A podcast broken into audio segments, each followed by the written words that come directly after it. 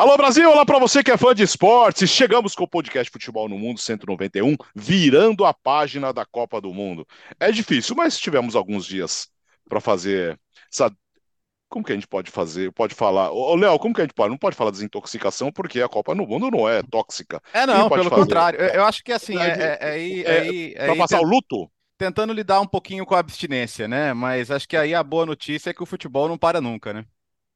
Exatamente. E aí, Jean? Olha o Jean hoje aí, ó. Você vê só? Tudo bem, companheiros? Estamos aqui, apesar de algumas emoções nesse processo para aqui estar. Mas é isso, né? Eu acho que, é, é cara, para mim não tem muito jeito. Eu acaba a Copa do Mundo, acaba um, um torneio em que o mundo todo está olhando para o futebol, me bate sim uma depressãozinha, me bate um pouco de tristeza por a gente voltar a falar daquelas coisas pequenas, sobretudo do nosso futebol, né, que ainda consome tanta, tanta nos consome tanto tempo de coisas inúteis que não deveriam nem mais precisar ser discutidas. Mas o bom é que aqui no futebol no mundo a gente não trata dessas coisas. Então a gente vai voltar a tratar do melhor nível do futebol mundial aí nas ligas europeias, nas grandes ligas. E acho que agora é, a gente até dá uma recapitulada, né, uma relembrada sobre o que vem por aí, o que volta à tona agora depois do fim da Copa. Ah, muita coisa nesse final do ano. Ô, Bira, por onde anda você, Bira? Então, é, a gente estava fazendo a Copa do Mundo, né? Que é, que é um momento encantado do futebol, né? É um momento que todo mundo está olhando para o futebol, a gente fica. É, mesmo quando a gente fica irritado quando o time que a gente quer acaba não ganhando, ah, acontece, faz parte da vida, tudo. É, no caso dessa Copa do Mundo, a gente ainda termina a Copa do Mundo, mesmo para quem não gosta da Argentina, torce contra, mas você fica encantado com o que foi essa final, né, com, com o que o futebol pode proporcionar de emoção. Mas agora a Copa do Mundo termina e você volta para o normal. E o seu normal é ficar pé da vida, né? Porque acabou de sair a notificação que o Bolonha fez 1 a 0 no Verona no amistoso. Então. É, acabou de sair a notificação. Agorinha, agorinha gol do Bolonha. Então, então já tô mal-humorado. Se não ganhar, se não ganhar amistoso, com todo respeito. Ô, futebol inglês, vai, vamos começar na Inglaterra. Estamos gravando nessa quinta-feira que tem Copa da Liga Inglesa, mas a Premier League vem aí daqui a alguns dias, você vai acompanhar tudo por aqui. E no caso do Arsenal, né, Léo? O grande desfalque será o Gabriel Jesus, que ainda não tem previsão para voltar, né? Pois é, Alex. A gente olha para a tabela da Premier League. Eu acho que no começo da temporada seria difícil imaginar o Arsenal entrando no Boxing Day. Primeiro como líder e segundo com cinco pontos de vantagem para o Manchester City, embora tenha um jogo ainda adiado entre eles. E, e, a gente podendo falar realisticamente de sonho com o título. Porque se a gente olha para o resto da tabela, ó, eles já estão a, a sete pontos do Newcastle, que tem um jogo a mais, a, a oito pontos do Tottenham, que tem um jogo a mais, a 11 pontos do Manchester United e a 15 do Liverpool. Então, você pensa que é, dá para sonhar. E se a gente olhar minutos de Copa do Mundo, o City teve muito mais jogadores chegando às fases agudas do Mundial. O City foi o campeão da minutagem no Mundial, né? Embora você possa argumentar que nem todos são titulares. O próprio Julian Álvares, que fez uma Copa brilhante com a Argentina, tem o Haaland ali, então ele não pode começar alguns jogos ao lado dele, mas alguns jogos ele não vai começar. Mas a questão do Jesus pega, né? É, embora menos jogadores do Arsenal tenham jogado muito na Copa do Mundo, ou dá para falar da Copa do Saca, por exemplo, que foi excelente, mas o Martinelli era um reserva do Brasil que entrava de vez em quando, o Chaka só foi até as oitavas de final, o Salibá não entrou em campo, então ele ficou com a seleção francesa, mas não, praticamente não jogou, entrou em campo só naquele jogo lá da, da França com a Tunísia, né, o jogo do, dos jogadores poupados. Então, em tese, você poderia falar, o Arsenal está mais inteirão. Mas a verdade é que o Gabriel Jesus é um jogador tão fundamental, mas tão fundamental em pouco tempo, que eu não sei como vai ser. Assim, o Arsenal, no primeiro momento, não, não, não fala em ir ao mercado, fazer uma grande contratação em janeiro. Tem o Enquetear lá, que é uma diferença de nível grande, né? Um atacante que pode ser bom para alguns contextos, mas fica faltando. Então, assim, vamos ver. É, se o Arsenal conseguir sobreviver ao período sem o Gabriel Jesus, é, dá para sonhar. Eu acho difícil. Até porque, né, é, meus caros, tem um certo norueguês ali que tá na ponta dos cascos ali, sabe aquele touro esperando para abrir a porteira de novo para sair, sair correndo que ele é louco, né? O, o Haaland, é, é isso, o Haaland não foi para a Copa do Mundo, cara. Então assim, é, é, vai pro jogo, né? Vai pros jogos e tá inteiro, e tá descansado, e tá pronto para fazer mais cinco, seis gols por semana. Então, dito isso, assim, eu acho que nesse aspecto uh, o prejuízo ainda é maior do Arsenal não ter o Gabriel Jesus do que do City por ter os jogadores mais desgastados, né? É. Diga já. É, eu, É, eu tô com o Léo. Eu, eu acho que a questão. é, Primeiro, assim, a questão de você ter os jogadores atuando menos na Copa do Mundo, ela é muito significativa. Não dá para não dá para descartar isso. A gente lembra como estava o final da temporada, quantos técnicos vinham reclamando, o número de lesões que nós tivemos na, na reta final da temporada, não, né? na reta final antes da parada para a Copa do Mundo. Esse era um problema, o problema físico, o problema do excesso de jogos, porque foi uma temporada com, com mais jogos em um espaço de tempo menor do que a gente está acostumado a ver. Hum, Então, esse era um problema. E certamente, acho que esse, esse fato que o Léo citou seria, teoricamente, algo positivo para o Arsenal. Você perceber que tantos jogadores importantes para o Arsenal, essenciais para o Arsenal, eles, eh, eles tiveram ali treinando, né? se mantendo em forma, não é que largaram, não é que foram para as férias, não é que foram curtir, mas jogando menos minutos, né? não fazendo um jogo a cada três dias como fizeram né, as equipes que continuaram na Copa do Mundo. O problema é que, cara, o, o Gabriel Jesus é uma peça fundamental. O cara tão criticado, tão cornetado na seleção brasileira, é uma peça fundamental do líder da Premier League. Esse cara não vai estar presente agora na volta. A gente está falando né, de o quê? dois meses e meio, pelo menos, para ele voltar. É muita coisa. É um período muito longo. É, Então, ele pode e deve voltar na reta final do campeonato, mas o problema é quem quem está no seu encalço. Porque o Léo citou os outros perseguidores ali, os outros times. Sinceramente, é, a gente talvez imaginasse que nesse momento da temporada a gente já estivesse falando de novo de uma disputa do título entre Liverpool e Manchester City, né? Acho que essa era a ideia de todo mundo. Ninguém poderia imaginar que a gente começaria aí 2023 falando, bom, Arsenal ou City, quem leva o título? Uhum. É, cinco pontos são é, uma boa diferença, uma- é algo significativo, só que o Manchester City é o Manchester City. Eu até te digo, se fosse o Tottenham ali na segunda colocação a cinco pontos, se fosse o Newcastle a cinco pontos, era outra história. Mas com este perseguidor especificamente ali no encalço, tendo o Haaland que deve a melhor imagem, essa que o Léo vou usar, hein?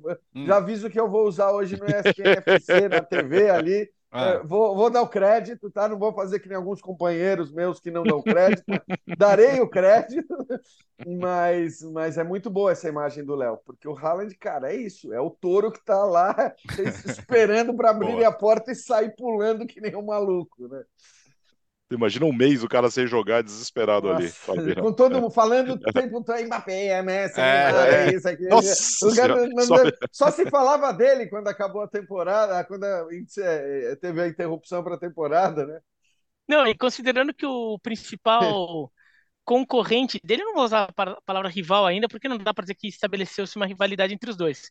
Mas o principal concorrente dele ao posto de é, maiores candidatos a futura estrela do futebol mundial, né, no resto desta década, é o É Mbappé, que fez uma Copa monstruosa, batendo recorde, se tornando o maior artilheiro de finais de Copa do Mundo, deixando ali na pinta para se tornar o maior artilheiro da história das Copas. Então imagina o Haaland ali olhando aquilo tudo e jogando com a Noruega, né? Se bem que na próxima Copa tem mais vaga. A Noruega não é garantida não, né? Porque tem mais vaga que a Noruega vai, porque na Europa não tem tantas vagas a mais assim. Mas a, a chance aumenta um pouquinho pro, pro Haaland conseguir. O, o, o Gabriel Jesus, é, é, pro torcedor brasileiro, fica uma imagem ainda é, do jogador que jogou oito jogos de Copa do Mundo e não fez nenhum gol, sei lá o quê. Mas no Arsenal ele é outro jogador. No Arsenal ele é um outro jogador em relação. Ele até vem num, num certo jejum de gols pelo Arsenal, mas ele é um jogador que é, já se mostrou decisivo em alguns jogos, inclusive em jogos mais importantes. É um jogador fundamental para a dinâmica ofensiva do, do time. E é um jogador que assumiu até um papel que é, vai desde o, do, do, da, da, época de Palmeiras e da primeira e da, daquele começo da era Tite, a gente não via o Gabriel Jesus assumindo tanto um papel de não, eu sou protagonista dessa bagaça, eu vou resolver. É, e, e, no final das contas o Gabriel é, fez uma Copa né, de meio tempo só, acabou não fazendo gol e, e, ainda se contunde. Então vai ficar um tempo fora, vamos ver como o Arsenal absorve, mas assim, eu acho que tá. Eu até acho que a, a Premier League ensaia para uma disputa entre Arsenal e Manchester City, mas eu não duvido que o Manchester City em algum momento assuma a liderança e abra uma vantagem e o Arsenal fique mais escoltando do que brigando fica mais acompanhando ali com uma certa distância mas não necessariamente brigando cabeça a cabeça como foi no ano passado, com, ou na temporada passada com, com o Liverpool e Manchester City. Porque agora que a gente vai começar a ver né, os elencos também terem que ser mais explorados. Não só porque já vem numa sequência ali para quem jogou Copa do Mundo ainda, mas é, agora vai voltar também aquele calendário apertado. Agora é Boxing Day, aquele momento na Inglaterra que o pessoal sai jogando todo dia sim, dia não, né? É. É, não vai ser dia sim, dia não, mas é, vai ser pesado. Então, vamos ver como, como o Arsenal consegue absorver isso. Acho mais difícil o Arsenal absorver do que o Manchester City, porque é um clube que tem um elenco muito mais robusto e o, e o, Guardiola tem por costume rodar muito esse elenco já pensando nisso. Agora, de fato, a briga por título, se tiver alguém, é o Arsenal, né? O Newcastle está só dois pontos atrás mas do, do City, mas tem um jogo a mais e, e a tendência é que a gente imagina que o Newcastle vá brigar por uma vaga na Champions, mas eu não sei se consegue acompanhar o City. Cara, é, é desastroso para os outros a existência do City, né? Porque a gente está falando de uma campanha do Arsenal com 12 vitórias, um empate e uma derrota. É, dificilmente poderia ser melhor e a gente simplesmente fala: não, tudo bem, mas vai ser difícil ser campeão. É, eu fico só agora é, é. olhando muito para Liverpool e Chelsea, principalmente, né? É, o Liverpool em sexto, o Chelsea em oitavo. Para título já vai ficar muito difícil, mas tem uma briguinha de Champions League aí, né? E o, e o Newcastle entrou na briga, né? O Newcastle Sim. tem agora tem jogadores, tem técnico, é competitivo. Então, assim, já, já a gente sempre falou: ah, o Newcastle daqui a pouco o Big Six vai virar Big Sete, Big Seven. É, talvez já tenha sido, talvez agora seja o momento. Né? Talvez o Brighton não sustente ali o sétimo lugar, então tá só na frente do Chelsea pelo saldo. Mas a gente pode ver mais gente grande fora da Champions aí. O, Chelsea pouco teve tempo ainda o Graham Potter para trabalhar, mas talvez se imaginasse um impacto maior da mudança e o Chelsea ainda está patinando. E não sei, vamos ver. Mercado de janeiro, né, se os times vão abrir a carteira, se vai ser um mercado mais, mais agitado do que o normal. Mas acho que esse é outro ponto legal para a gente ficar atento também. O Chelsea é um time que tem uma, uma, uma dificuldade para fazer gol absurda, né? O Chelsea tem 17 gols apenas em 14 jogos, o City tem 40. Então é, é, é absurdo, assim, para alguns times, como está difícil. E lembrando, né, Léo, que além do Chelsea e do Liverpool, hoje a gente tem até o próprio Manchester United fora dessa. É, e que vai melhorar, viu? E, e, eu queria até tocar nisso, Jean, até para passar é. a bola para você. O, o, caso Ronaldo não é mais uma distração, né? Então, de certa forma, é isso pode ser positivo, exato. né? Sim. Claro, é, acho que esse é o ponto. É, é, era óbvio, o Ronaldo, queira ou não, jogando ou não, e ele não jogava, ele jogava pouco, ele era o reserva, ele era o tema do Manchester United, a pauta do Manchester United girava em torno do Cristiano Ronaldo semana sim, semana sim, independentemente do quanto ele atuasse. Então, é indiscutível que é, a saída dele vai trazer um momento de tranquilidade, vai trazer um momento de paz. Né? A gente teve já no meio dessa semana o United vencendo seu jogo ali com tranquilidade na Copa da Liga e avançando, e tudo bem, ali você pode dizer que era obrigação, mas enfim, é um United que a gente, se acho que se tivesse que apostar, diria que é, vai voltar com mais tranquilidade. Do ponto de vista do elenco, tem evidentemente o potencial para estar tá, pelo menos entre os quatro. E, e é bom dizer, né, acho que tem um jogo a menos até em relação ao, ao Tottenham, se não me engano. É, e aí empataria no número de pontos. Então ele está lá, ele está no limite dessa zona de Champions League. Mas hoje nos quatro você tem Newcastle e Tottenham. Então é, ainda que isso que o Bira falou aconteça, e eu estou com ele que isso pode acontecer, ou seja, o City ultrapassando o Arsenal, e aí acho que se o City em algum momento ultrapassar o Arsenal, todo mundo vai olhar e dizer, mesmo que seja um, dois pontos à frente, vai dizer, bom, agora que passou, ninguém pega mais. E você pode ter talvez uma desmobilização em relação à briga pelo título, se isso vier a acontecer, né? Se o Arsenal não continuar surpreendendo, mas ainda que isso aconteça, você vai ter uma emoção absurda nessa disputa aí pelas vagas na Champions League, porque o Tottenham a gente não pode chamar de intruso, o Newcastle também não, mas eu acho que até pelo, pelo investimento que fez, que não foram aqueles investimentos que todo mundo imaginava, para mim é surpreendente essa terceira colocação, porque a gente não está falando de um Newcastle que eh, agiu no estilo Paris Saint-Germain, né? De sair comprando Deus e o mundo, os mais caros, os melhores jogadores. Não, fez contratações muito pontuais ali, é, de bons jogadores, evidentemente, e as coisas estão dando certo. Então, é, vai ser interessante demais essa briga também pelas quatro vagas. É, você tem o Arsenal eu... na liderança com 37, o City tem 32, aí os dois, os dois times com um jogo a menos. Aí o Newcastle com 30 e Tottenham 29, aí o United um jogo a menos em relação ao é. Tottenham tem 26. Fala, Bira. É, lembrando que o Três jogo a menos de Arsenal... A, a menos e um jogo a menos, né? Isso. É. Lembrando que o jogo a menos de Arsenal e de Manchester City é o confronto direto entre eles. Esse que é o jogo Sim. a menos. Né? Então, é, é, não, não é possível que os dois vençam esse jogo a menos. Não, dá, não, faz, não é para fazer a conta é, o jogo a é projetando é três eles, pontos para os dois. É. então assim, um vai ter que tirar ponto do outro se, um, se ambos não tirarem pontos, né? Mas a, o, no caso do Manchester United, a Copa do Mundo até ajudou, porque no final das contas, o desfecho da campanha de Portugal, o, o desfecho da participação do Cristiano Ronaldo, na, é, na, na Copa do Mundo, ajuda para mim a reforçar a decisão do Manchester United e a decisão do, do Ten Hag. E então qualquer possibilidade de ficar uma sombra, ficar um questionamento uhum. se fizer a coisa certa, até isso acho que acaba. Porque o Fernando Santos acabou tendo basicamente a mesma decisão de deixar é, o Cristiano Ronaldo no banco. Ô, Bira, então, o que cê, o que porque imagina tá se o Cristiano é, Ronaldo. É, isso. Exato. Imagina se ele acaba com a Copa, né?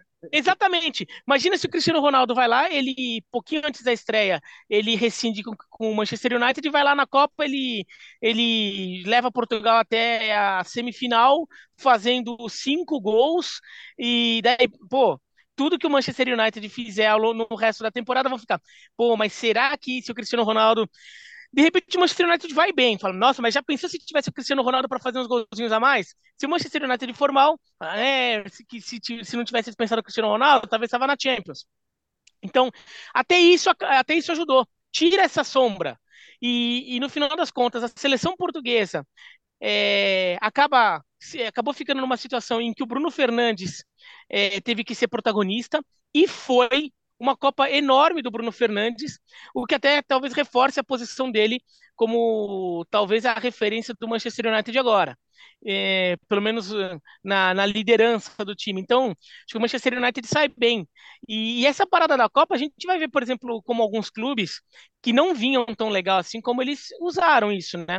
O Manchester United, o Liverpool, o Chelsea, se de repente eles aproveitaram para é, recalibrar os pneus, encher o tanque, né, né para chegar e, e ter uma segunda metade de temporada forte. No caso é. do Tottenham, lembrando que o Richardson fez uma ótima Copa, mas ele sai dela contundido. É. Então, é, inclusive, durante a Copa do Mundo, até acompanhei um pouco a repercussão né, lá na Inglaterra.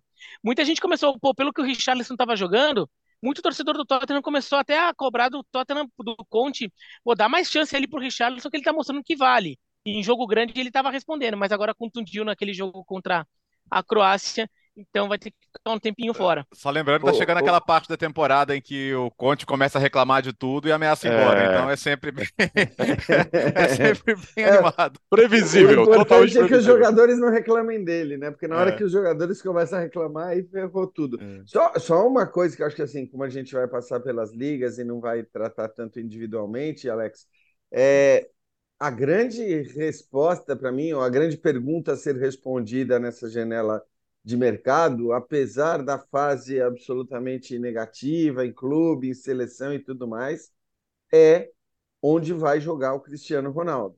Quer dizer, porque para mim essa resposta em relação ao destino dele é a resposta no sentido de bom, passamos a régua aqui então, é isso que a gente vai ter para avaliar o tamanho do Cristiano Ronaldo na história do futebol, acabou, não acabou? Porque é claro que se Sim, se ele for para a Arábia Saudita, acabou. Ele mesmo estará admitindo que, enfim, ele não é mais o jogador da, da, da, da competição de mais alto nível, das grandes ligas. Ele vai acabar, acabar abrindo mão é, da parte esportiva pela parte financeira, que é evidentemente um direito que ele tem com 37, ou mesmo que tivesse 20 anos, seria um direito dele, evidentemente, mas é, é, é até mais compreensível nessa idade depois do que ele passou mas é uma, é uma resposta muito interessante essa que ele vai dar, né, ao aceitar ou não uma proposta da Arábia ou buscar um destino nas grandes ligas, ainda que não nos principais clubes, porque isso vai nos indicar se aquilo que ele tinha para fazer do ponto de vista esportivo, aquilo que vai ter relevância para o seu currículo, terminou por aqui ou ainda não? Porque, cara, eu não sei. Eu sei que é muito tempo já jogando muito abaixo do que a gente se acostumou, mas eu tenho uma dificuldade para duvidar do Cristiano Ronaldo, que eu, que eu te confesso que ainda me deixa com uma pulga atrás da orelha. É, tem muito baixo, tem muito, tem muita especulação ainda, né, em relação ao Cristiano Ronaldo. Escuta aí o Liverpool, hein? Puxa vida, ninguém, pouco se fala do Liverpool, né? Porque tá ali, né, no, no fora do G4, é, sem perspectiva e, tamo, e tá, vai levando, né? Eu acho, acho que o Liverpool, acho que o Liverpool perdeu um pouco da, da necessidade de rejuvenescer alguns setores, principalmente o meio de campo. O, acho que o Klopp em algum momento da temporada admitiu que foi um erro, né? E agora todo mundo fala, não, Enzo Fernandes, Bellingham, parece que o Liverpool também vai comprar todo mundo, né? A, a, multa do, a multa do Enzo é 120 milhões de euros e o Benfica já falou que quem quiser, e o Benfica é assim mesmo, né? Porque ele sabe que se bobear, alguém vai lá e vai pagar. Então. Fez uma Copa fraquinha, né, Léo? É, jogou quase nada na Copa do Mundo, né? É, o próprio Bellingham também se destacou, enfim. Mas são nomes que são sempre ligados ao Liverpool, mas eu não sei se no meio da temporada o Liverpool vai conseguir, de alguma maneira, resolver essa questão do meio-campo. E aí tem a dificuldade de adaptação do Darwin lá na frente, né? A dificuldade de substituir o Sadio Mané à altura, algumas oscilações de jogadores importantes. Mas, assim, na real também, eu não acho o fim do mundo uma temporada de oscilação. É, é ruim se ficar fora da Champions, né? Então, acho que agora tem que tentar juntar os cacos. Não vai ser uma briga fácil e tentar ir para Champions. Mas eu acho que talvez é, é, seja a temporada que mostre que algumas mudanças. Porque é difícil você mexer no elenco quando tá ganhando, né? Entender que não, tá bom, mas eu preciso me... continuar mexendo para continuar ganhando não é sempre uma percepção fácil de ter. Então, acho que nesse momento o Liverpool entendeu que tem algumas peças que precisam mudar, principalmente ali no setor de meio campo. E o primeiro o lugar perdido. Só, rapidinho, Bira, assim, o primeiro lugar que o Liverpool perdeu na, na, na fase de grupos da Champions para o Napoli acaba saindo muito caro, né? Porque o Léo fala, bom, tem o objetivo de continuar, é, de continuar não, de, de estar na próxima Champions League, mas também tem o objetivo de permanecer nessa. E aí um confronto contra o Real Madrid, que acaba sendo evidentemente a consequência da, da sua perda de primeira colocação na fase de grupos, ela pode sair muito cara. Não está definido, evidentemente, é um confronto completamente aberto. A gente vai ver como os times vão voltar da parada da Copa do Mundo, porque o futebol é assim também. A gente sabe que às vezes as coisas mudam completamente. E para o Liverpool, de repente, essa mudança que pode ser negativa para outros clubes, vamos falar disso, mas para o Liverpool, de repente, vai acabar sendo até positivo. É, o Liverpool já vinha fazendo algumas mudanças, né? Que talvez elas não tenham é, não tenham conseguido manter o nível, pelo menos neste primeiro momento, por questão de adaptação mesmo, né? Então, na temporada passada o Luiz, o Luiz Dias entrou e entrou bem, mas o Darwin Nunes agora nessa já não entrou tão bem assim, né? Então o Liverpool acho que até tem, tenta, tem tentado fazer isso mas de fato não é tão simples assim. Vamos ver como o Salah e o Firmino voltam, né? Porque eles não jogaram a Copa e e no caso do Firmino, talvez ele tenha uma sensação de que ele merecia ou de que ele poderia ter sido chamado. E, e no Salah, bom, vem um conformismo de não ter conseguido classificar com, com a seleção dele. É, de repente eles voltam mais, é, mais fortes. O Firmino já vinha bem na temporada, o Salah nem tanto. É, então eles podem de repente fazer uma diferença para o Liverpool voltar até aquele ataque. Lembrando que o Luiz Dias está machucado. Né? Uh, o, o, Jean já levantou a bola, vamos para a Espanha. Uh, o Barcelona não tem jogadores né, com grandes des, uh, desgastes, mas o Real Madrid tem a questão do Karim Benzema, Léo. É, nesse aspecto, até que poucos dos dois foram longe, né? Você tem o Koundé e o Dembélé no, no Barcelona, que foram titulares da França finalista, e no Real Madrid você tem também é, Tchouameni Camavinga, que jogou pouco. Até entrou muito bem na final. Tchouameni foi titular da França. Mas de resto... E, e o Modric, claro, né? O Modric também foi até o, o, penúltimo dia da Copa do Mundo. Mas no geral, né? Como os espanhóis todos voltaram para casa mais cedo, os próprios brasileiros, né? Vinícius, Rodrigo, Militão, Rafinha, no caso do Barcelona. É... Você não teve muitos jogadores desses dois times indo até a, a semana final da Copa do Mundo. Me preocupa mais o Atlético de Madrid, viu? Cara, olhando a, a comemoração da Argentina, Depou, Molina, é. Ângelo Correia, meu Deus do céu. Eu Bom, acho que eles o Atlético já pode, é... já pode agradecer que ninguém foi eletrocutado na Sim, é, já é um primeiro né? ponto. Aquela cena, pelo amor de Deus, Olha, ali foi... É, foi surreal. Deus, agora, pelo, Não, menos, agora... pelo menos resolver a questão com, do Barcelona com o Griezmann, né? Que agora o Griezmann estava naquela de, de jogar 30 minutos, né? Ou entrar só no segundo tempo, agora Vamos ver se o, se o, Griezmann que volta na Copa do Mundo tem, tem a possibilidade de ajudar. É, mas assim, acho que a grande curiosidade de todo mundo, né, Biratã, é ver como volta o Benzema, né? Porque é isso. O, e, e, tá bem claro já que a lesão, assim, se fosse só a lesão, é, ele poderia ter ficado. Então, eu acho que esse é um que deve voltar, voltando à metáfora do Haaland, esse é outro que deve estar tá voltando também para sair dando cabeçada em tudo. Não literalmente, tá? É, não, mas o, o Benzema. É, não, ficou claro é. que, que, que houve uma questão ali de vestiário também. É, teve entre o Benzema e o Deschamps, mas eu imagino que tenha tido entre o resto da seleção francesa, porque um técnico não toma essa atitude de tirar o melhor jogador do mundo de um elenco se o resto do elenco não tá bancando se o resto do elenco não está no mínimo é. concordando. É. E até saiu notícia no L'Equipe semana passada que o Griezmann e o Lloris seriam dois que queriam o Benzema fora. É, e eu não vou entrar no mérito se o, se o Deschamps devia ou não fazer isso, porque claramente tem muita questão ali que a gente ainda não sabe quais eram os, os motivos daquilo, e de repente os motivos são bem válidos. É, a questão é, o, o Benzema vai, vai estar pé da vida. O Tchouameni, por exemplo, é um companheiro, era um companheiro de seleção dele. Tem que ver o quanto ele se sentiu traído também pelo Tchouameni ou não. E, e além de tudo, ainda vai ficar aquele climão. Sabe quando você está no trabalho e daí de repente a empresa te, uh, te convida, é, faz uma baita festa ali de confraternização e, não, e esquece de convidar alguns funcionários. Hum. daí, daí, de repente, no dia seguinte, no trabalho, tá todo mundo falando como foi legal a festa, tudo. E o cara que não foi, que não foi, é, então. Não foi ah, convidado. Legal, pô, que legal, né? Não fui convidado. Não... Será, Imagina que, ele, será que o Benzema falou, você, você, trouxe minha, você trouxe minha medalha, não? Ué, é. tem direito, não tem? Tem. É, então é, fica, fica uma situação é, desconfortável. Vamos ver como isso é gerenciado. O Ancelotti tem fama de ser um cara muito bom de vestiário, vai ter que provar isso agora. Porque é, tem que tomar cuidado para não, não perder o Benzema nessa brincadeira. É, ou, não, ou, não, perder o vestiário, não ficar um, um, um clima muito ruim, porque o Benzema vai estar tá numa. Assim, o humor dele não vai estar tá dos melhores. Agora, também tem o fato de ele talvez ele queira mostrar muito serviço para esfregar na cara. E sobre esfregar na cara, o Atlético de Madrid tem, tem uma questão ali que que talvez, se o time continuar jogando como vinha jogando antes da, antes da parada da Copa, é, talvez deixe a situação do Simeone ainda mais questionável ali. Muita gente já começava a falar sobre o Simeone, é, se de repente já não foi o, o fim da era Simeone, sei lá o quê, porque é, o Atlético de Madrid vem se arrastando na temporada. O Depou vem jogando mal no Atlético de Madrid. A gente viu o Depou na Copa do Mundo, que até começa mal, mas depois faz uma reta final boa. Aí a gente vê o Griezmann jogando um bolão na Copa do Mundo, o João Félix jogando um bolão na Copa do Mundo. Então, é, talvez aumente a percepção de que esse elenco é muito forte e o Atlético não está tirando tudo que pode desse elenco. E talvez a, essa conta vá para o Simeone, que vai ter que dar um jeito de, de, tirar mais futebol desse time, porque o Atlético desse começo de temporada foi muito fraco. Foi um time muito instável. Time que caiu, na, acabou eliminado da Champions League, por exemplo. Então, é, vai ter que entregar mais. E o Simeone vai ter que entregar mais.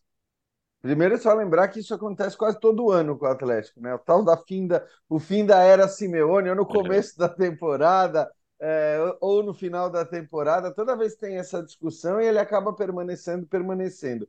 Eu tenho certeza que, assim, em relação à grande Copa do Griezmann, se ele tiver que trazer o Griezmann para fazer a função que ele fez na seleção francesa, o Simeone vai ficar felizão da vida, viu? Vai meter ali mais um volante, né? Pega o Griezmann para marcar, porque foi impressionante realmente o que fez o Griezmann com a camisa da seleção francesa. E acho que o que mais impressiona nem, nem foram as assistências, a parte criativa, o que mais impressiona é o que ele se dedicou à marcação, à recomposição, num time que evidentemente exigia muito dele nesse sentido, porque você tinha o Mbappé lá na frente que não voltava, você tinha o Giroud, e acho compreensível né, que esses caras não, não, não colaborassem tanto na, na, na, fase defensiva tal, e o Griezmann acabou fazendo, sendo muito importante ali. É, sobre o Benzema, cara, eu acho que sim, mais do que o Haaland. Ele, tá, ele deve estar tá mais besta enjaulada do que o Haaland, porque ele, quer dizer, pode ter o componente da revolta, né, da, da mágoa, da irritação, do o próprio Bira usou o termo, do querer dar resposta. O Haaland nem tem que dar resposta, quer dizer, ele, ele só quer jogar bola. Pra... É, ele só quer jogar bola. Ele tá, é isso aí, é a besta enjaulada que tá louca para jogar futebol porque não, não pôde jogar durante a Copa do Mundo quando todo mundo só falava dos outros craques. E pelo que ele estava jogando, a tendência é o cara voltar é, realmente em, em, altíssimo nível, como já estava. O Benzema também vinha jogando em altíssimo nível.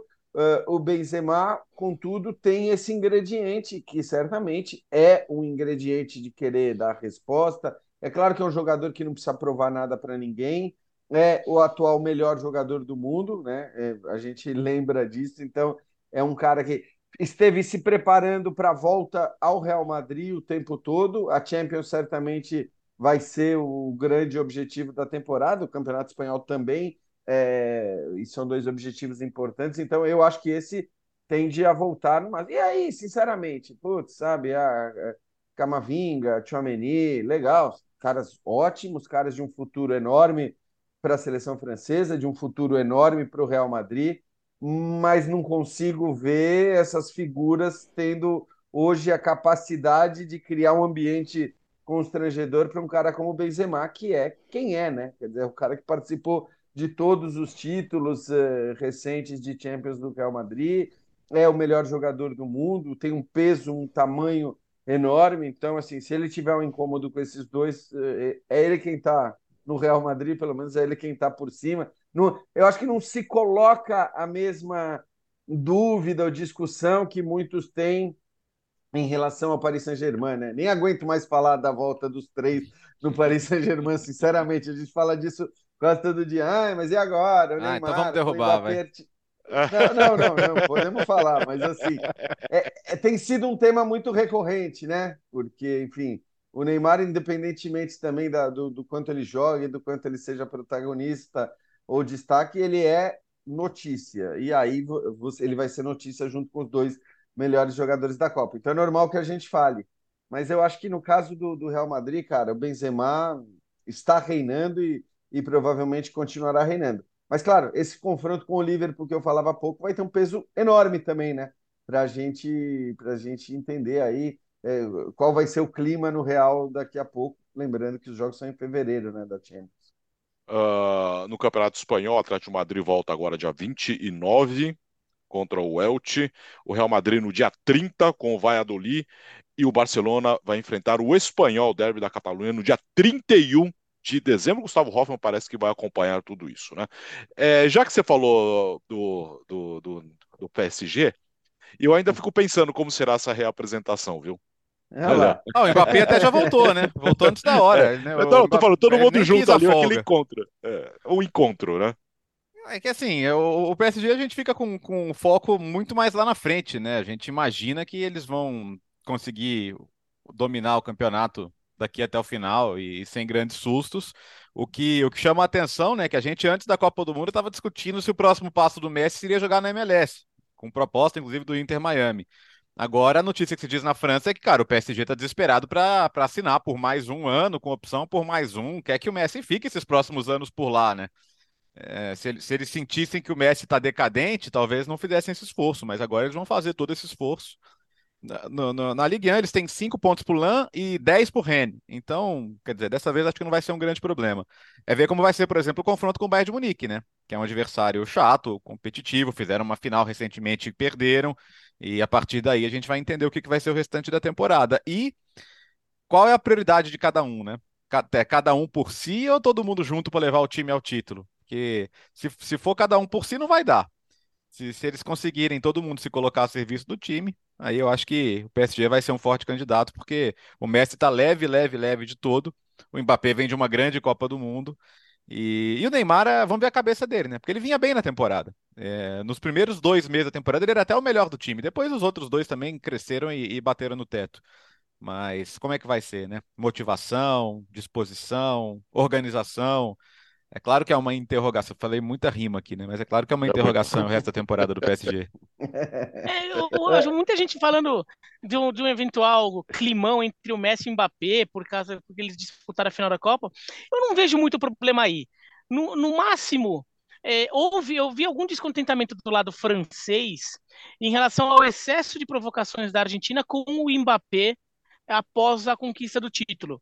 Então, lá no, no, no desfile lá, fizeram um bonequinho que botaram a cabeça do Mbappé, uma máscara do Mbappé num bonequinho. Tinha um canto ali no vestiário da Argentina. É. Sim. É, Não, o Dibu Martinez ao lado, acho que a pior cena nesse sentido, Bira, é aquela, é aquela cena em que o Dibu Martinez está xingando o Mbappé praticamente e o Messi está ao lado dele, está ao lado dele. É. Acho que esse talvez seja, porque a gente já viu, eu não esqueço nunca da final da Copa América, a cena exemplar do Messi, é, quando os, os demais jogadores da Argentina começaram ali a provocar o Brasil, eu nem lembro qual era o canto, qual era a musiquinha, o Messi falou, não, não, não, não, não, não. E todo mundo, evidentemente, obedeceu imediatamente o Messi. Dessa vez isso não aconteceu, né? É, então, então assim, deve- talvez tenha algum descontentamento por causa disso. Mas, mas assim, pelo fato deles terem se enfrentado, acho que atletas desse nível estão acostumados com a ideia de que eles vão enfrentar outros atletas, é, outros super jogadores e eventualmente vai ganhar, perder, acho que vai fazer parte do jogo. E daí às vezes eles se encontram, são rivais em seleção e companheiros em clube, às vezes são rivais em clubes e companheiros em seleção. Acho que é uma coisa que eles estão acostumados a lidar. Eu acho que não, não deve ter muito problema, no máximo essa coisa da, da tiração de sarro e se o Mbappé de alguma forma achar que depois da Copa ele precisa, eh, fica com um pouquinho de ciúminho do Messi. Mas sei lá, também acho que o Mbappé saiu tão grande da Copa, tão grande, e apontando tanto para ser a nova superestrela do futebol, ali considerando que o Messi talvez já esteja dando seus últimos suspiros nesse altíssimo nível, que que eu não sei se seria um problema tão grande. O problema eu vejo mais é com o Neymar, porque é um jogador que vinha fazendo, é, vai, vinha atendendo os itens da cartilha para chegar bem na Copa, né? Então ele, ele se apresentou numa forma física melhor, é, vinha jogando bem nessa temporada, a temporada dele no Paris Saint-Germain era espetacular, e daí chegou na Copa as coisas não deram certo, ele machucou, o desempenho dele no jogo contra a Croácia, é, apesar do golaço que ele faz, e está até concorrendo como um dos gols mais bonitos da Copa, e realmente foi, mas é, acabou sendo frustrante o, o desempenho dele e o desempenho da seleção como um todo. E daí ele ainda vê o Mbappé e o Messi saindo consagrados, um é o campeão da Copa, o outro maior artilheiro das finais, sei lá o quê. Talvez para o Neymar é, fique uma questão ali que porque assim, esses caras são muito vaidosos e o Neymar é, é, é muito e a gente já sabe disso. Então, talvez fique alguma questão ali, mas eu também não acho que seja um vestiário que seja que sempre tenha sido uma paz enorme e agora pode desestabilizar. Acho que é um vestiário Uhum. que já se acostumou a viver. É, é que nem o pessoal, se de repente dá uma tremidinha aqui onde eu estou em São Paulo, eu vou ficar assustado. Se a mesma tremidinha acontece em Los Angeles, ou, ou em Tóquio, ou em Santiago, o pessoal está acostumado com terremotinho. Entendeu? Então tá, é, tá, tá beleza, entendeu? A gente já está acostumado a conviver com isso. Tá bom. É, só, só uma coisinha que eu acho que assim, para mim é muito significativo o Mbappé voltar antes das férias.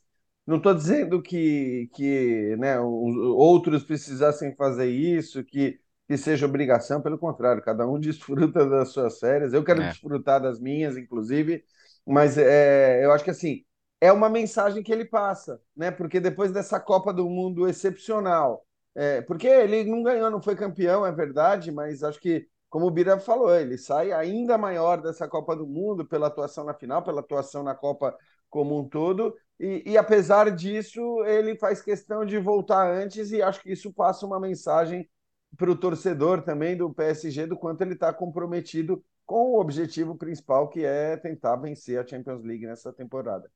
O PSG enfrenta o Strasbourg dia 28 de dezembro. Dia 28, hoje é quinta, quarta-feira que vem. O Campeonato Francês estará de volta. E na Itália, Léo? Na Itália temos o Napoli liderando e olha, olha que coisa maluca, né? A Argentina campeã do mundo em 86, o Napoli com seu primeiro escudeto em 87. Imagina se acontece de novo agora, cara. E, e pode acontecer, viu? Pode acontecer. Eu, eu, eu, eu, eu já falei aqui várias vezes que eu reluto em acreditar no Napoli, porque o Napoli outras vezes já nos iludiu. Mas se a Copa do Mundo não mexeu com alguém em termos de desgaste, contusão, foi com o Napoli. O Napoli não tem. A Copa do Mundo praticamente passou batida pelo Napoli, né? Você teve ah, o Kim, que é um zagueiraço, mas que saiu nas oitavas, o Zielinski que saiu nas oitavas, o Mas o Anguissa Kim foi machucado, né? Quem? O Kim, O Kim sim. machucou. Sim, é, mas assim, Zielinski fora nas oitavas, o Anguissá fora na primeira fase, o Kvaratskhelia tá aí, tá inteiro para jogar. Uh, o Osimhen também não foi para a Copa do Mundo, uh, Lozano voltou cedo, os italianos não precisam nem falar, evidentemente, né? Mário Rui voltou cedo, uh, enfim, uh, o, o, Napoli tem todas as condições de voltar bem e, e, continuar bem. Ah, mas pode ter quebrado o embalo? Se a gente olhar para times do Spalletti, o Jean sabe bem do que eu estou falando, porque o Spalletti trabalhou na Roma, sempre teve aquele momentinho ali, dezembro, que o time dava aquela escorregada e depois era difícil para para voltar para o mesmo nível de antes. Então, pode ser que essa pausa tenha sido boa para encher o tanque de novo, para o time ter aquele nível físico que demonstrou no começo da temporada, que foi impressionante. Realmente, o Napoli é um time muito bem preparado fisicamente. Já tem um novo contrato na mesa do, do, do, do porque eles sabem que vai ser um dos jogadores mais cobiçados da Europa nos próximos anos. E engana-se. Eu vejo muita gente falando assim: ah, nossa, na próxima temporada já não está mais lá. Pergunta quanto tempo o Koulibaly levou para sair do Napoli, sendo por muito tempo um dos melhores zagueiros da Europa. Então não é assim que funciona lá, não. O próprio é. Osimhen também, um atacante super cobiçado e, e, e, deve continuar por mais algum tempo lá. O Napoli é. O Napoli é um caso de time bem administrado. Você pode falar várias coisas sobre, sobre o De Laurentiis e o quanto ele é maluco. Mas que o Napoli é muito bem gerido e não é um time que tem as dificuldades financeiras de outros, isso é fato também. Então, assim, ele, ele certamente não está pensando em vender ninguém agora no meio da temporada e o elenco que vai ficar é esse aí. É, vou descartar que o Milan possa ainda ser competitivo. O Milan está oito pontos atrás, a Juventus está dez pontos atrás e a Juventus tem outras questões para lidar fora do campo. Vai ser um assunto, inclusive, do podcast quando a gente tiver mais espaço para isso. Mas eu, eu, eu acho que. Eu acho que é agora ou nunca para o Napoli, sabia? Eu acho que tem que ser agora. Senão, essa, é, essa é. questão aí dos 32 anos, eu não sei se vai ter outra chance tão boa quanto a gente está vendo agora.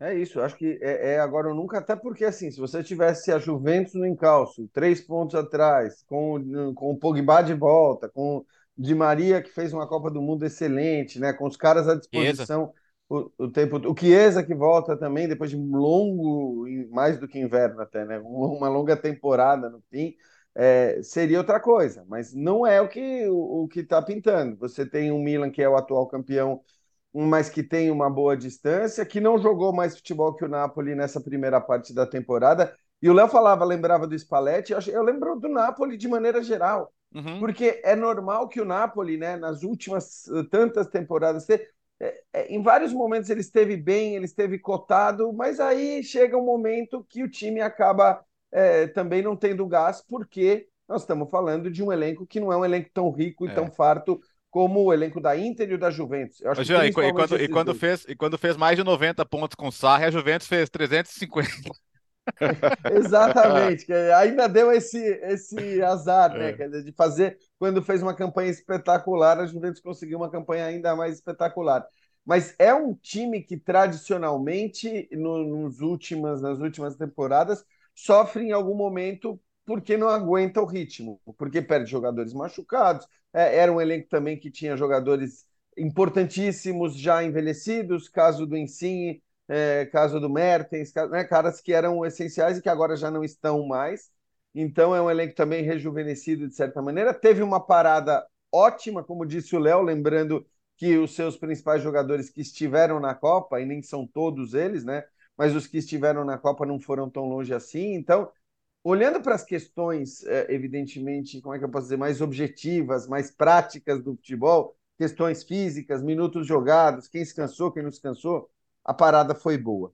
Mas é claro que o futebol tem essas coisas. O futebol tem o negócio do embalo, do encantamento, da empolgação, e você muitas vezes vai nesse. Por isso vão ser tão importantes esses primeiros jogos na volta, e sempre lembrando né, que o primeiro jogo, né, já nessa volta do campeonato italiano, é contra a Inter no dia 5 de janeiro. Então é um jogo complicadíssimo, é um jogo contra um dos melhores elencos do campeonato. E, e talvez esse jogo tenha esse peso também de dizer: opa, é, o Napoli continua do jeito que estava é, e agora ainda com gás renovado e tudo mais. Porque se perde a invencibilidade no primeiro jogo da volta, que é justamente contra um adversário duríssimo, aí as coisas podem desandar. Então vai ter um peso muito grande essa partida.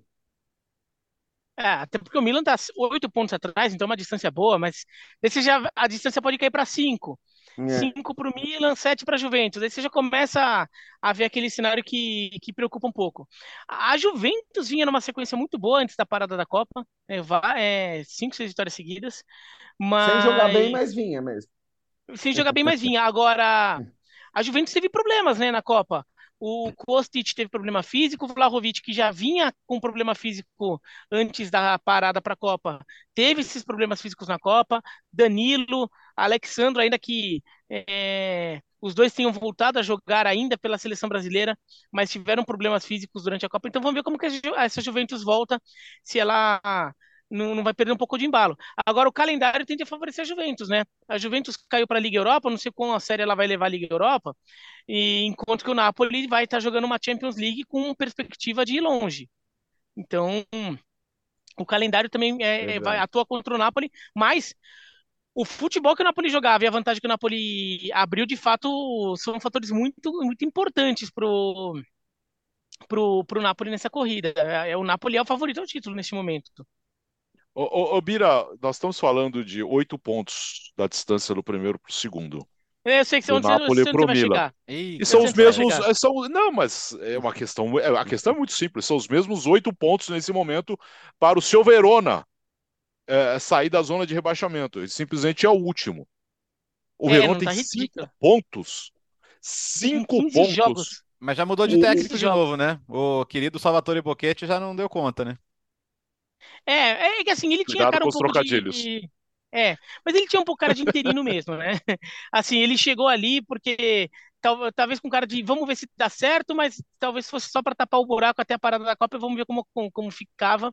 E é, a situação tá feia, tá, tá complicado lá. Né? O Verona continua perdendo do Bolonha, inclusive no amistoso. Empatou com o Istra é, no dia 18. Né, o Istra que tinha jogado com o Always Red da Bolívia antes. Aliás, essa, essa turnê do Always Red foi qualquer nota, né? É, então. Então, mas assim, a situação do Verona tá, tá horrível. E daí você vê, né, jogadores, o, o, o pessoal lembra muito do Giovanni Simeone. Que o, o Amrabat da, da, de, da seleção marroquina jogava no Verona duas temporadas é, e foi vendido para a Fiorentina, né? O, o, então, assim, Verona teve alguns bons jogadores, período foi perdendo, é, perdendo todo mundo, né? Vamos ver o que, que acontece agora, mas eu não estou muito esperançoso não com, com esse time. É difícil, né? É difícil. Aliás, uh, lá na, e, lá na Itália... e, e, ah. ah, e o Verona, assim, já, já tá contando com jogadores que jogaram a Copa do Mundo, né? Porque tem três jogadores do Verona na Copa do Mundo. O Ongla, é, meio-campista camaronês, o Lazovic, né, ala esquerda da ala esquerda da Sérvia, que é o reserva do Kostic, e o Rustic da, da seleção australiana. Os três lá fez uma Copa boa até, o, o camaronês, fez uma Copa boa, gostei. É, então, o, o Rustic até jogou uh, algumas partidas saindo do banco pela Austrália, então é, mas assim, tá, tá, feia a coisa, tá muito Bom, feia a coisa. Os artilheiros do, do, os artilheiros do Verona são o Tomás Henry, ex-Venezia, com dois gols, e o nosso querido Josh Doig, o, o, escocês, que é. Ele é lateral, né, Birata? É lateral. Pois é, então, tá feia coisa mesmo. Não, lateral escocês jogando é muito, é muito Lateral moderno, né? Lateral moderno. É um dos artilheiros do time com dois gols. Ai, ai. Não, o Henri é o Tomás Henri. É, é o segundo maior TH Henri da história do futebol francês. Maravilhoso isso. É, vamos, vamos ficar. É, é, lembrando que tá, tá, tá chegando o Mundialista no, na Série A, né? O glorioso Ochoa vai jogar na Salernitana, pô. Tá pensando o quê? É, vocês acham que o Ochoa fica congelado nesse espaço aí entre Copas, mas dessa vez ele vai chegar para jogar na Salernitana aí, que tá até, pô, tá 10 pontos na frente da zona de rebaixamento, então um time bem, bem organizadinho. Minha preocupação aqui é a Sampdoria, né? Seis então, pontos, os times de Gênova, uma vitória. Estão, é, é, o Genoa tá na B, né? É, não, é, e assim, os dois brigaram para não cair, né? Aí a, a Sampdoria arrancou no final, e esse ano a Sampdoria lá embaixo, né? É, a Sampdoria que até recorreu ao, ao nome histórico, ao Stankovic, né? Que, que, aliás, inclusive, muito, muito generosamente marcou presença no, no funeral do Mihailovic recentemente. E, mas é uma missão difícil para a Sampdoria. Eu acho o time muito frágil também e não vai me surpreender se cair, não. E a briga por Champions tá boa também, né? Porque a Lazio tá fazendo uma bela campanha com, com o Sarri, tá, tá ali com os mesmos 30 pontos da Inter. A Atalanta chegou a, a ir muito bem no começo, depois caiu de rendimento. A, a Roma do Jean tá com os mesmos 27 pontos da Atalanta, então, quer dizer, você tem do Milan, que é o segundo, para Roma, que é a sexta, sétima, é seis pontos. Então a briga por Champions tem tudo para ser uma das melhores dos últimos anos também, além da briga pelo título. E com o Balinha é campeão do mundo, né, Jean? Ah, é, tava, esperando alguém falar. Ele já, inclusive. Fazendo dedicou, gol importante. É, dedicou a taça lá, né? O troféu, disse essa também é de vocês. A Roma publicou no perfil. Tá? A Roma precisava voltar a jogar um futebol decente, porque realmente. Cara, o, o Jean quer mesmo que o Mourinho vá embora. Eu não acredito nisso, velho. Não, não quero, não quero, mas é que assim, eu repito, já na temporada passada, e você sabe do que eu estou falando, né? O Mo, o Mo tá aqui, meu bonequinho segue aqui, ele tá. Mas assim, cara, o título foi é, muito mais, né? Isso, um, pô. Um, contexto da, daquele mourinismo. Puro, Não, mas vamos buscar, clássico. vamos buscar a Liga Europa também. Tá quase não tem time bom na Liga Europa esse ano.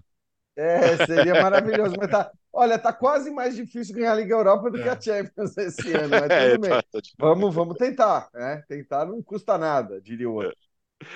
É isso, terminou o podcast Futebol no Mundo. Agora, de volta com os assuntos do nosso dia a dia, do nosso cotidiano. E segunda-feira que vem nós estaremos aqui de volta, hein? Valeu, Léo. Oh, Feliz Natal, né? Segunda-feira já, é. já estaremos no pós-Natal. Para o nosso fã do esporte que nos deu números excelentes agora durante a Copa do Mundo. Espero que continue assim. Só não sei do que a gente vai falar segunda, porque no dia do Natal não tem jogo. Então, quando o esporte quiser dar alguma ideia pra gente, será aceitamos. muito bem-vindo. É. Aceitamos, aceitamos. Valeu, Jean.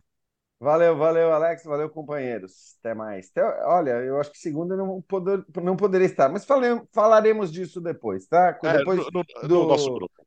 Do, depois do fim de, de gravação aqui. É, o nosso grupo é um pouco agitado, o fã de esportes, nem queira saber. Foi, Valeu, foi, Bira! Foi. Bom, valeu e bom, feliz Natal a todos, feliz Festivus para quem comemora o Festivus amanhã e até segunda-feira. Valeu, gente, feliz Natal. Uma boa passagem aí com todo mundo de Natal no dia 24, no dia 25 e segunda-feira nós estaremos aqui com mais uma edição do podcast Futebol no Mundo feito especialmente para você. Valeu!